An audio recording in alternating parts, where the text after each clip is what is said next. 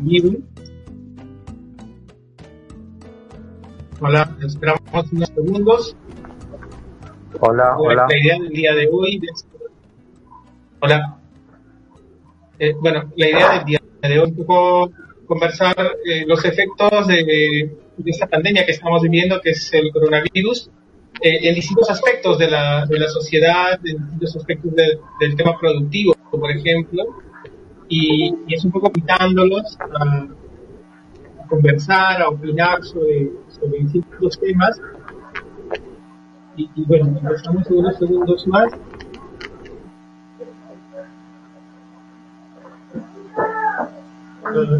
Bien.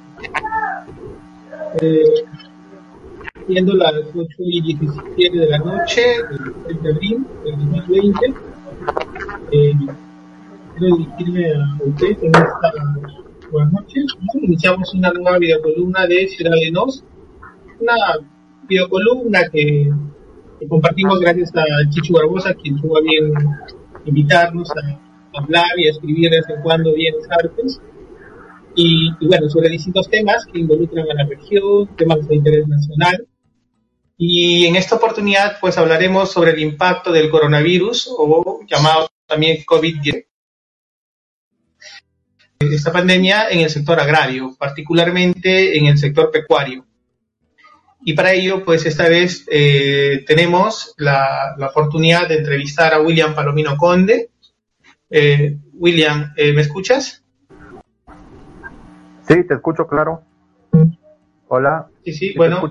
Entonces, eh, William Palomino Conde es médico veterinario, egresado de la Universidad Nacional San Cristóbal de Huamanga, máster en producción animal por la Universidad Nacional Agraria La Molina, ha tenido también, tiene una especialización en clínica y cirugía bovina por la Universidad Nacional Mayor de San Marcos.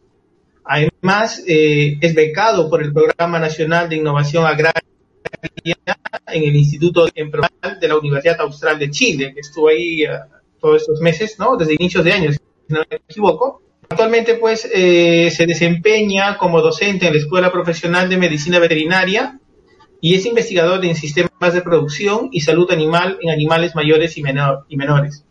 Hola, William. Eh, buenas noches. ¿Qué tal? ¿Cómo te va? Buenas noches, Lincoln. Un gusto saludarte y, y gracias por invitarme a participar de este tema tan importante en estos momentos, ¿no? Sí, sí, no. Sí. Mira, eh, William, nosotros eh, queríamos preguntarte, ¿no? En estos días estaba observando la constante caída del precio del pollo en el mercado, en el gran mercado mayorista de Lima. Eh, por ejemplo, el día de hoy el kilo del pollo vivo es de 2 soles con 15 céntimos y el, el día de ayer te, costaba 20 céntimos más. Es una caída que ha venido diariamente se está dando, ¿no? El promedio en el mes de marzo del, kilo del pollo vivo en el mercado mayorista de Lima fue de 4 soles con 58 centavos. Y hace 7 días estaba a, a 2 soles con 84.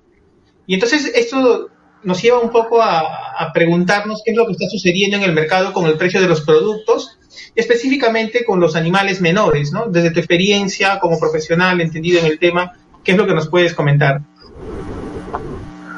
Bueno, frente al respecto, eh, esta pandemia es general en todo el mundo y la preocupación es que está afectando a toda la población, eh, tanto de altura de la, la del, comercio, y esto, a esto no es ajeno, eh, en este caso nosotros los consumidores. Eh, si bien es cierto, el costo del kilo de pollo ha disminuido en el precio, es porque justamente hay mucha oferta y poca demanda en cuanto a los consumidores, ya que eh, las empresas que se encuentran, en este caso la, la, potencia en producción de aves es Lima, seguido de la Libertad, luego Arequipa, Ica, y, no, y los consumidores de Ayacucho normalmente son, se compran los animales de, de Ica, ¿no? Entonces, eh, eso, hace, eso hace que la cadena del producto eh, no llegue como, como antes, ya que por el cierre de las zonas, eh, por la falta de personal en los galpones atendiendo, como también eh, su comercialización mismo. Eso ha hecho de que las empresas grandes hasta inclusive estén regalando los pollos, porque el costo de producción ahora eh, se esté elevando porque el alimento cada día es consumido por las aves y, y hay menos consumidores. Entonces, esto justifica su venta en Ayacucho los 4 soles a 5 soles, que normalmente estaba por encima de los 7 soles, y eso también se ve en Lima reflejado, que anteriormente antes de, la, antes de eh, en este caso de Ciudad de las Fronteras, en Lima estaba a 9 soles, y ahora está su precio pues a 4 soles, 3 soles, ¿no? Entonces, hay un cambio radical en el consumo, eh, eh, en este caso en las mesas familiares, ¿no? Y, esto también nos lleva a ver hacia un escenario hacia adelante, ¿no? Hoy en día nosotros importamos el alimento de, básicamente y, entiendo que al no haber esta importación con la frecuencia de los tiempos que se daba, pues eh, me explicaba detrás de cámaras que eh, va a haber un momento en que estos, estos pollos van a escasear. ¿Te entendí bien de esa manera? Sí, eh, lo que pasa es que en el mercado es empresas grandes, que son las importadoras de las líneas eh, reproductoras, las abuelas, y dentro de ellos, eh, ahora, en estos momentos, los pequeños productores, empresarios, eh, no tienen cómo colocar sus productos. Tenemos productores de, de aves, de patos, de pavos, de pollos, de gallinas ponedoras. Entonces, si esto continúa, el problema va a ser que muchas empresas, eh, microempresarios, van a desaparecer del mercado, ya que eh, en este caso los, medianos empresarios tienen capital y tienen molinos, tienen alimentos, insumos que pueden soportar dos, tres semanas, pero aquellos productores que eh, semana a semana se preocupan por la alimentación para poder atender a sus animales es un limitante. Y tal vez en la venta pueden facilitar, pero aún así hay problemas, ¿no? En este caso de, en algún momento demanda oferta.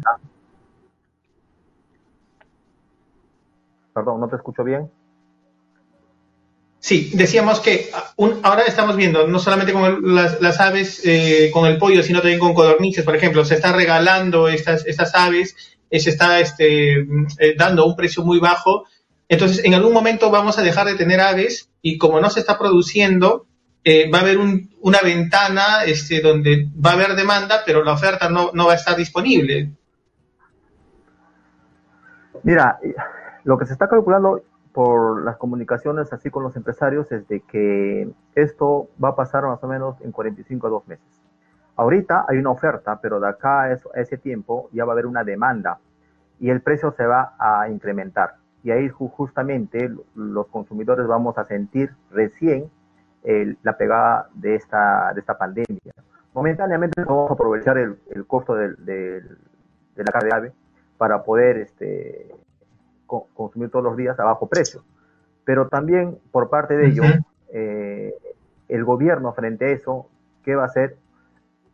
¿Cómo tiene que apoyar a los productores para que puedan ellos eh, tener eh, el producto para que nosotros en ese momento decidamos qué consumir también, porque no tampoco no es la única carne, tenemos cuy en Ayacucho, tenemos eh, carne de cerdo, tenemos carne de bovino, tenemos truchas, tenemos eh, ovinos, bovinos, ovinos, caprinos, entonces no, no, es la única carne. Lo que más bien ahora debemos aprovechar inclusive en, en Ayacucho es de que es una oportunidad para que el, el municipio, por parte del alcalde y su subgerencia de desarrollo económico, como también de comercialización, se identifique, se registre a los comercializadores de pollo o de carnes para mejorar muchas actividades de cadena de frío, de su comercialización, de su presentación, ya que si bien es cierto el costo está cómodo, pero también cómo se comercializa, cómo se vende, ¿no? Ahora, este, los precios de los insumos somos un país dependiente de la soya, del maíz amarillo, que nuestra producción interna no, no es suficiente. Entonces yo creo que ha llegado el momento de que los empresarios y también los gobiernos locales, regionales, eh, vean a la agricultura y ganadería como una potencia. Eh, si no desarrollamos nuestra ganadería, no desarrollamos nuestros sistemas de producción de acuerdo a las tecnologías que tenemos en cada región, que se diferencia por los pisos altitudinales, eh, es momento de, reunir a los profesionales con los productores, asociaciones y a tomar eh, buenas decisiones para el desarrollo. Miren, eh, Ayacucho en sus últimos años eh, ha venido desarrollando granjas de aves de postura y de carne. Justamente los estudiantes de medicina veterinaria de la Universidad Actual de Huamanga han implementado y están emprendiendo en estos negocios. Yo creo que justamente en estos días, cuando iniciaban las clases académicas, se incrementaba ya el consumo de huevo por los niños que tenían que comer en sus, panes o en los recreos, y ahora eso no se va a ver. Entonces, ¿qué ahora el, el, kilo de huevo inclusive, eh, inclusive ahora está subiendo en los mercados. ¿Por qué? Porque no hay cómo llevar los productos de la costa a la sierra y solamente tenemos ahora lo que están produciendo en la sierra, pero aún así no es suficiente. Entonces, todo este panorama va a cambiar de acuerdo a, a, los ingresos y salidas de cada región, ¿no? Ahora, cuando vemos también, tú mencionabas el tema de los cuyes, eh, es porque el mercado que normalmente consume, eh, demanda este producto, que entiendo son este, los centros recreacionales, este, estos grandes restaurantes, hoy en día no están, este, no están demandando por el mismo efecto que tenemos con el tema del aislamiento social. Entonces, al no haber este escenario, los cuyes ahí también este, en un momento van a dejar, va a haber esta ventana de, sobre, sobre demanda y no va a haber la oferta, ¿no? Entonces, eh, es interesante ese llamado que haces a los gobiernos este, Mire, este, sí es una preocupación real. Eh, recordemos que estamos en, en la Sierra Centro-Sur y nuestras potencialidades son nuestros recursos forrajeros. Y al tener esos recursos forrajeros, eh, nuestros sistemas de producción son a base de forrajes y son aprovechados por los animales para transformarlos justamente en leche y carne. Y uno de esos, estas especies es el cuy. Entonces, eh, ahora tenemos este, productores que tienen eh, su tamaño de granja, estamos hablando de 500, 1000, 2000, inclusive su producción semanal están por encima de los 100 cuy y 200. Entonces, ¿qué pasa con esos productores que no pueden colocar sus productos al mercado? Ahora los recreos están cerrados, los consumidores estamos en, nuestras casas y ahora hay una oferta de producto. Entonces, hay una preocupación. No tenemos una buena organización, no tenemos identificados los productores. Si bien en cierta agricultura este, cumple su función a un productor para la estadística, ¿no? ¿Cuánto tienes? Eh, y qué, tienes, pero uno se pregunta qué es lo que necesita para producir. Y la verdad es que preocupa mucho a los eh, pequeños productores y llegó el momento justamente de nosotros organizarnos como profesionales, asociaciones, de juntarnos y que esto sea motivo pues para la reflexión y sea eh, para la sostenibilidad de estas eh, empresas, granjas pequeñas y también de los profesionales que entendemos el tema, ¿no? Claro, eh, eh, por eso se dice que luego que acabe esta pandemia ya nada va a volver a ser igual, que muchas costumbres que hoy en día tenemos van a cambiar y que tenemos que adaptarnos a estos nuevos escenarios. Por ejemplo, el tema del aislamiento social, si bien es cierto, puede dejar de haber eh, estos toques de queda, pero lo más recomendable va a ser que las personas este, todavía no se congreguen de manera masiva en ciertos espacios este, cerrados, llámese las discotecas, llámese los bares, llámese este, las ferias, eh, los restaurantes, qué sé yo, ¿no? O sea, como que hay una responsabilidad también en nuestra parte como ciudadanos de mantener esa distancia este, para, hasta que salgamos de este problema. Pero también, por otro lado, eh, siempre que hablamos del sector agrario, eh, normalmente nos remitimos a hablar de la agricultura y estamos olvidando que también la agricultura familiar comprende la ganadería, la crianza de camélidos, la forestería, y, en el caso de la crianza de animales mayores y menores, eh, concluyo de lo que tú vas comentando, este, que la asociatividad es un factor importante en los gobiernos regionales y locales y que deben ser impulsadas como políticas públicas de la región. Eh, de hecho, pero la asociatividad no solamente se da agrupando a la gente, sino creando desarrollos eh, eh, en las personas, generando ese, ese, ese, ese ambiente para que la gente tienda a asociarse, que es en principio la confianza. Pero además de la confianza también pasa por la educación. Una persona que no tiene una, una educación básica regular, este, tiende mucho a, temer al mercado, este, a, generar procesos de estandarización en la cantidad que se necesita, en los tiempos que se requiere. Entonces, cuando no tengo ni la confianza ni la, ni, la educación este, adecuada, lo que hago es alejarme del mercado. Entonces, cuando la asociatividad lo que nos permite también es evitar esos intermediarios que son quienes finalmente se llevan este, eh, una gran parte de la ganancia sin tener tierra, sin tener animales, pero sí teniendo la conexión con el mercado. No sé, ¿tú qué opinas al respecto? Sí, miren, este, es que justamente cada especie tiene sus recursos y potencialidades. Y yo puedo criar aves en un área de mil metros, 500 metros cuadrados, como también una hectárea, dependiendo de la, de la cantidad.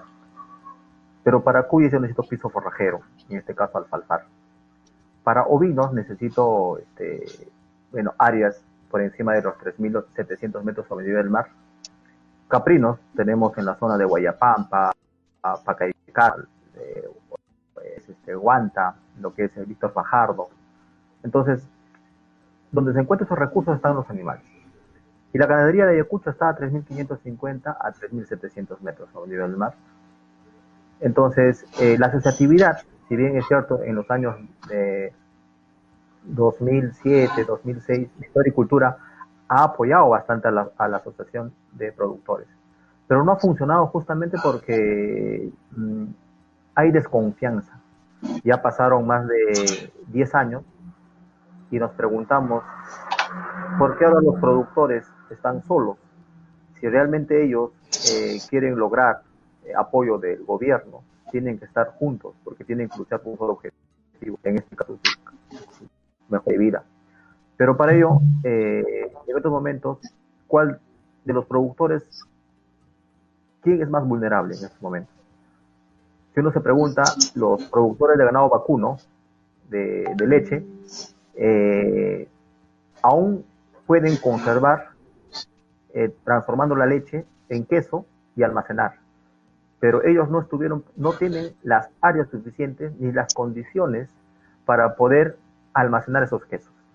Ahora, si bien es cierto, va a llegar, ahorita se está saturando los quesos en, las comunidades, pero va a llegar un momento en que los quesos van a estar a bajo costo y también tenemos una proteína de alto valor para el consumidor. Luego,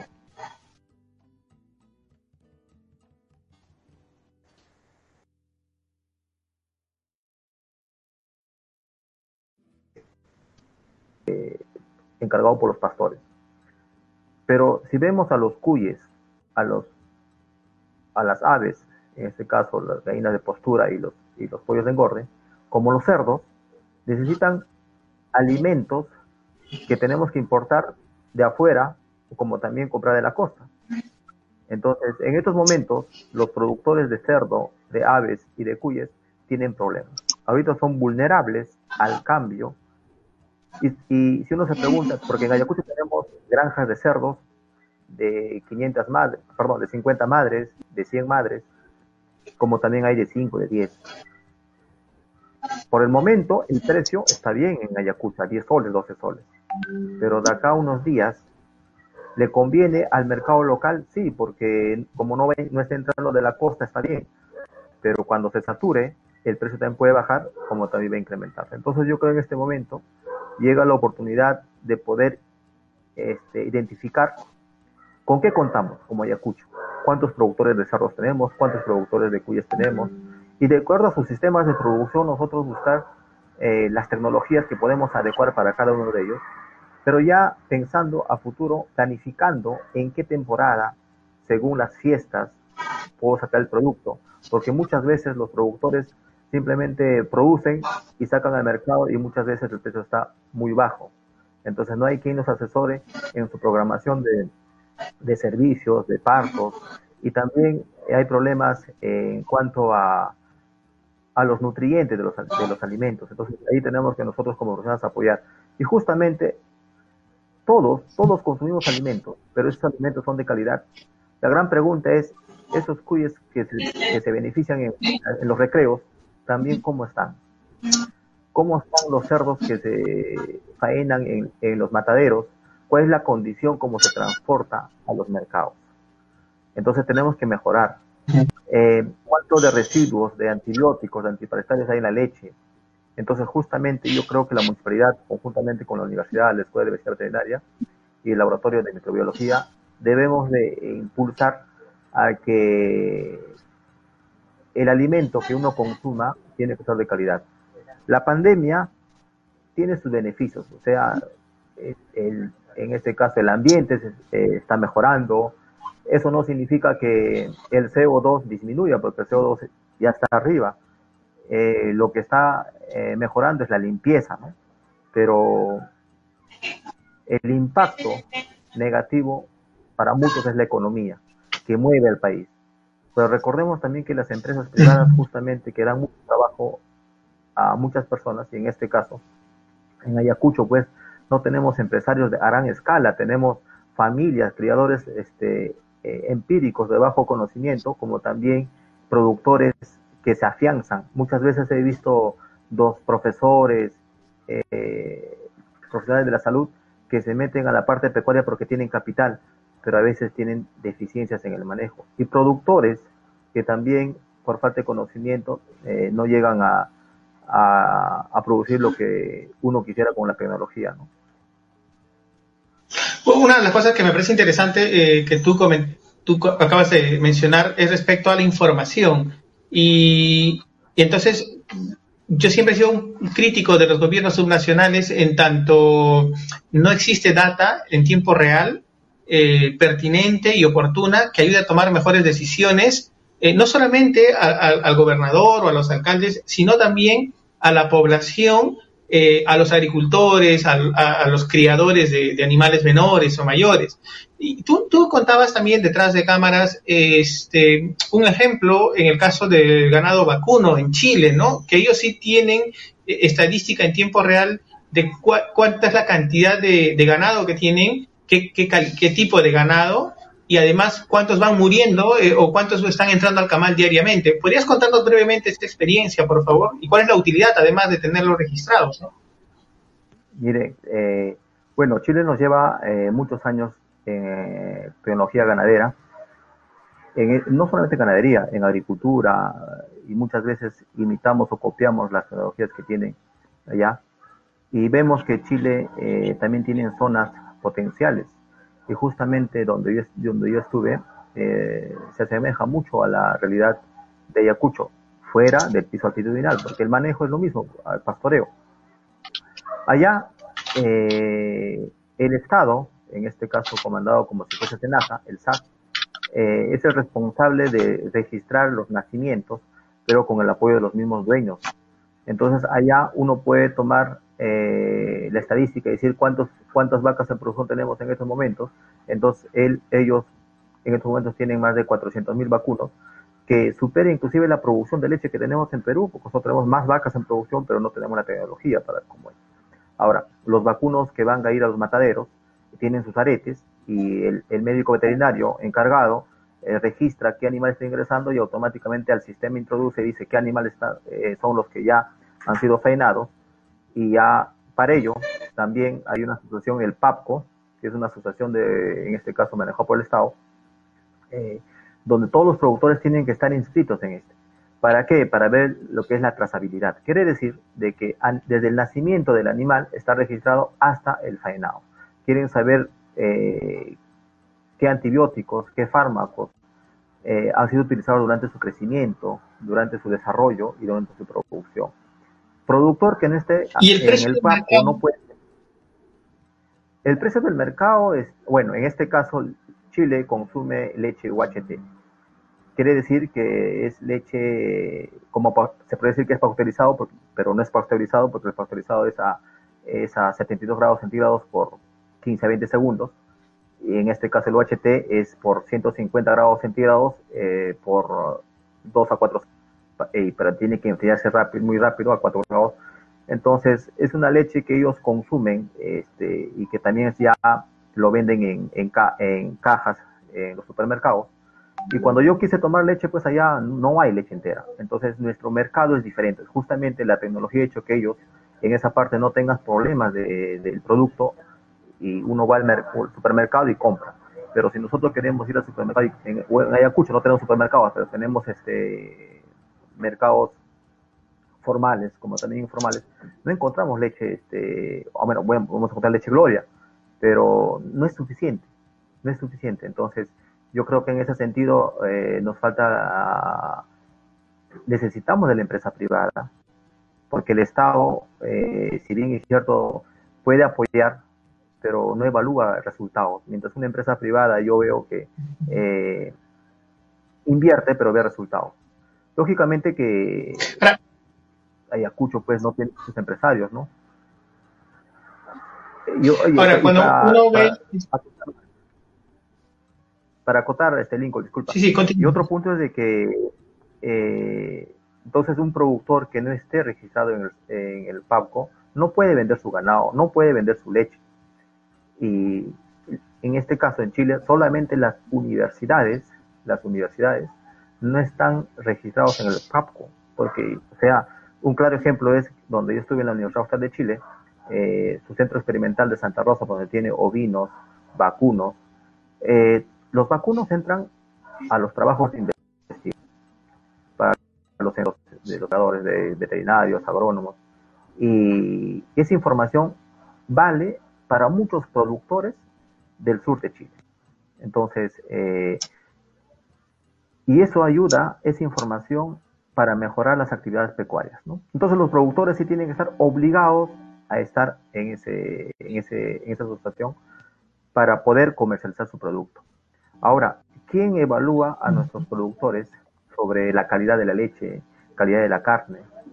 Entonces, eh, ahí eh, el que tiene que poner énfasis es el gobierno local, ¿no? En este caso, porque nosotros eh, como consumidores debemos de exigir ello.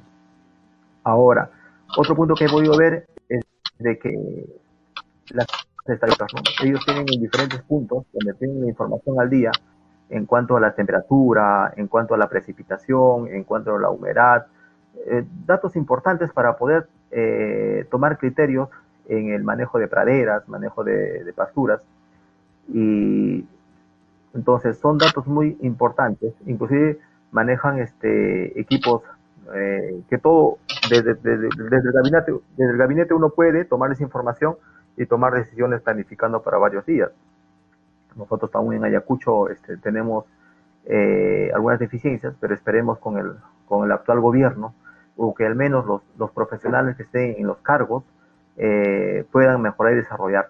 Estamos, todos ven al Perú como un país que está en crecimiento y desarrollo, pero muchas veces ese crecimiento y desarrollo, ¿dónde está? Entonces, yo creo que justamente con la pandemia estamos en casa, estamos conversando con familiares, con otros profesionales y decimos, ahora, ¿qué hacemos?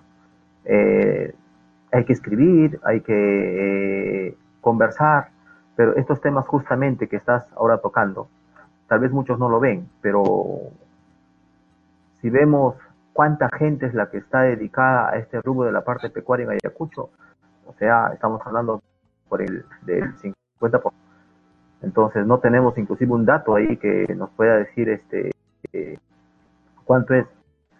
Pero como región somos un como región somos una región ganadera y agrícola. Entonces esa es nuestra potencialidad y debemos de diferenciarnos inclusive de muchas regiones y debemos tener, debemos tener una marca, ¿no? Entonces, eh, y no se da tal vez por la asociatividad o la organización de los productores. Hace poco he visto un, un video de, de La Libertad donde los productores de cuyes envían y dicen, oye, tenemos 200.000 cuyes eh, de recría y tenemos este, eh, más de 5.000 cuyes reproductoras para venta. ¿Dónde los van a colocar? Están organizados, están asociados, pero ¿dónde los van a colocar? Entonces yo, eh, ahí es donde yo creo que debemos de articular con el Ministerio de Agricultura, los gobiernos locales, es decir, los puntos de venta para tal fecha van a llegar cuyes, van a llegar quesos, o tener como puntos de venta en, en, los puntos estratégicos, con el apoyo de la policía, con el apoyo de del serenazgo, y este, para poder comercializar productos, eh, donde también no vayamos a, a, bajar los precios porque ellos tienen que recuperar su capital. Ayacucho no es, no es una región muy cara, porque justamente nuestra producción de litro de leche en comparación a la costa son muy bajos, o sea, estamos hablando de 60 centavos por litro de leche en su coste de producción, y en cuanto a, comparado con la costa, que está por encima de los 90 centavos, un sol, entonces ahí hay una gran diferencia donde el productor puede, tiene las utilidades, ¿no? Entonces, eh, y eso permite también, yo inclusive este, para una empresa, una granja de cuyes, eh, en estos momentos, o sea, no es rentable, porque los costos de producción están ahí eh, entre 20 a 25 soles, y muchas veces muchos cuyeros dicen estoy ganando porque no valorizan su trabajo. Entonces, yo creo en ese sentido, eh, no tenemos ni siquiera un matadero en Ayacucho en estos momentos. Quisiéramos que todos los productores eh, en comunicación este, lleven los cuyes a un matadero para poder ahí eh, faenarlos y luego comercializarlos. tenemos. Entonces, eh, para que el productor pueda vender también sus productos, lo tendría que hacer en su misma casa, pero claro, puede, puede beneficiar 20, 30 cuyes. Pero imagínense beneficiar más cuyes, eso sería un problema. Tenemos que ver estos, estos puntos porque para el desarrollo de nuestra región, ¿no? La parte pecuaria, Guante, inclusive yo no sé cómo están haciendo Guanta, porque Guanta es una provincia eh, donde hay, su potencialidad son los cuyes. Y ahí hay un problema también que tiene que ver el municipio digital de Guanta, ¿no? y dependemos, imagínense también de los productores de, de Muyurina, de compañía, que nosotros dependemos de ellos de la lechuga, de los eh, de muchos este, de muchas verduras que son eh, lo que se desecha es para el consumo justamente de los animales. Entonces, eh, eso tiene que justificar mucho la, la toma de decisiones y, y, más bien invitarte a ti, Lincoln, justamente gracias por invitarme. Y sería bueno eh, reunirnos con muchos profesionales del sector, sector pecuario, ver porque en estos momentos eh, se sienten olvidados, ¿no? Se sienten, o sea, no saben cómo, inclusive no van a recibir los bonos porque creen que porque querían este, cuyes o aves, ah, bueno, es empresario, todo, pero en estos momentos este, ese bono ayudaría mucho, ¿no? Y, una pregunta, ah, una pregunta más, este, William. Eh, queríamos eh, preguntarte sobre el tema de la articulación. Eh, todo lo que comentas es interesante. Has evidenciado varias instituciones que tienen que participar, la región, las municipalidades, la universidad, los mismos agroproductores. ¿Cómo tú ves la, articulación de estos sectores? Solamente para poner un ejemplo, ¿existe eh, una articulación entre la universidad y el gobierno regional con miras a, generar este, cadenas, de, eh, cadenas productivas, este, generar valor, agregado en los productos pecuarios en, este caso? Mira, eh, hay convenio interinstitucional para el desarrollo de algunas actividades académicas o prácticas profesionales entre la universidad y el gobierno regional justamente fue un pedido de, de los estudiantes el año pasado. Eh, también hay algunos convenios con grandes instituciones, pero muchas veces eh, pensamos que eso es lo, muchas veces uno se jacta, tengo un convenio, pero ¿qué más allá del convenio? O sea, ese documento que está firmado, está guardado, encarpetado, pero más allá, ¿quién le da funcionamiento? ¿Quién le da eh, el seguimiento para que implementar, implementar? Entonces, este, ahorita el productor, ahorita el productor lo que le preocupa es cómo vendo mi producto. Este es el punto. Yo creo que en este, en, este sentido, si, si, la municipalidad, mi agricultura, el gobierno regional, eh, ahora todos tenemos celular, hasta los productores tienen celular con WhatsApp, la información les puede llegar y decirse que tal fecha, a tal hora, invitamos a que puedan venir con sus productos. Ahorita eso es lo que les interesa a ellos para poder salvaguardar y tener ingresos económicos para mejorar su calidad de vida. Ahora, lógicamente, al no estar articulados, al no estar organizados, es un limitante pues este, este, este problema, porque cada uno ve por su lado. El, el individualismo hace de que eh, el que tenga comunicación o el que esté al tanto es el que se beneficia y el que no tiene, pues no. Entonces yo creo que en ese sentido eh, se habla mucho que ahora que estamos en casa, extrañamos a la familia, conversamos mucho más hacemos tiempo para todo. Entonces, justamente, pues estos momentos tienen que ser también este, ese momento para poder dialogar y cómo hacer, porque no va a ser la primera. Este, esta pandemia es una de las tantas eh, que hay, ¿no? Y seguramente de acá unos años puede haber otras. Puede, puede aparecer una enfermedad viral en animales y el problema va a ser para, y en este caso es más, es un problema viral para humanos, ¿no? Entonces, ahí tendremos que trabajar. Y aparte de ello, yo quiero decir de que los productores, eh, muy aparte de, porque ellos están día a día, ellos lo que quieren es vender sus productos. Hacer hincapié en ello y yo creo que dándole las facilidades por parte del gobierno local, visitar provincial y regional, le hemos ayudado bastante. No, no se van a sentir abandonados. Bien, William, muchas gracias eh, por la entrevista.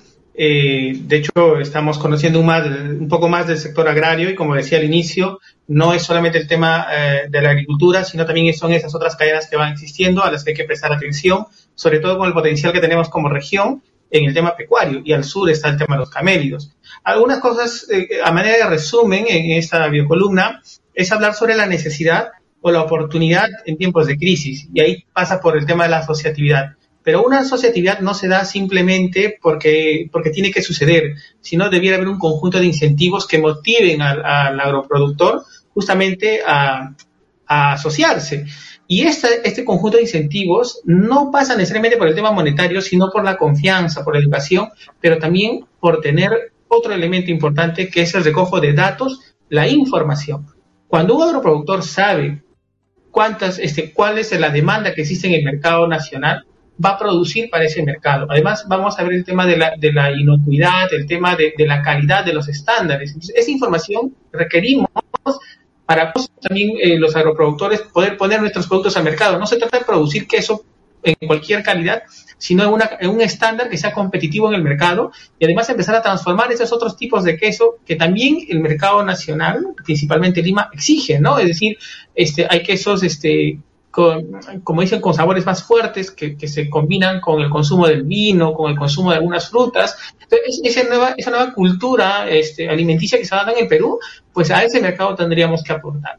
Por otro lado, también es interesante, eh, como nos comentaba William, el tema de la tecnología. Lo tecnológico, no solamente como un tema de acceso a los recursos de las tecnologías de información y comunicación, el tema del uso de los, de los apps, el tema de los usos de, los celulares, de, la información en línea, sino también la tecnología que nos permita abaratar los costos en mano de obra y mejorarlas en el tema de la producción, para sacar este leche, por ejemplo, ¿no? Con, estas, con estos aparatos que entienden, ¿no? Los, que son este, eh, ganaderos.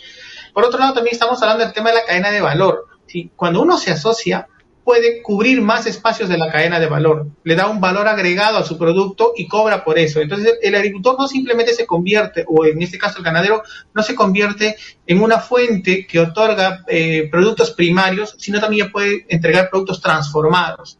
Yo creo que ese, es muy, muy importante porque nos, nos permite ser más competitivos en el mercado. Entonces, y la oportunidad. Ese tema del coronavirus está evidenciando justamente que nos ha agarrado de sorpresa, sobre todo a las autoridades, pero nuestras autoridades, tanto municipales como regionales, todavía no están reaccionando hasta el momento para ver no solamente cómo atienden el hoy, sino también cómo, vemos, cómo nos vemos de aquí a fin de año, de aquí a uno, dos, tres años hacia adelante. Porque como ya decía William, en algún momento el pollo va a escasear. ¿Y qué estamos haciendo nosotros, eh, o qué están haciendo los gobiernos regionales, los gobiernos este, locales, para contrarrestar eso. no a haber no a pues, hay que ver cómo, con mejores cuyes, a ese momento, digamos, con otro tipo de productos que suplan la canasta básica este, en, el hogar, ¿no? Y bueno, eso es, William, te agradezco un montón por la invitación, eh, por aceptar la invitación, esperamos contar contigo en otras oportunidades. Eh, de hecho, recibes saludos de algunos de tus, de tus alumnos, entiendo, ¿no? Este, de la universidad y, nada, nos vemos en otro momento en otra videocolumna. Muchas gracias, William. Buenas noches. Muchas gracias a ti por este espacio, te agradezco bastante.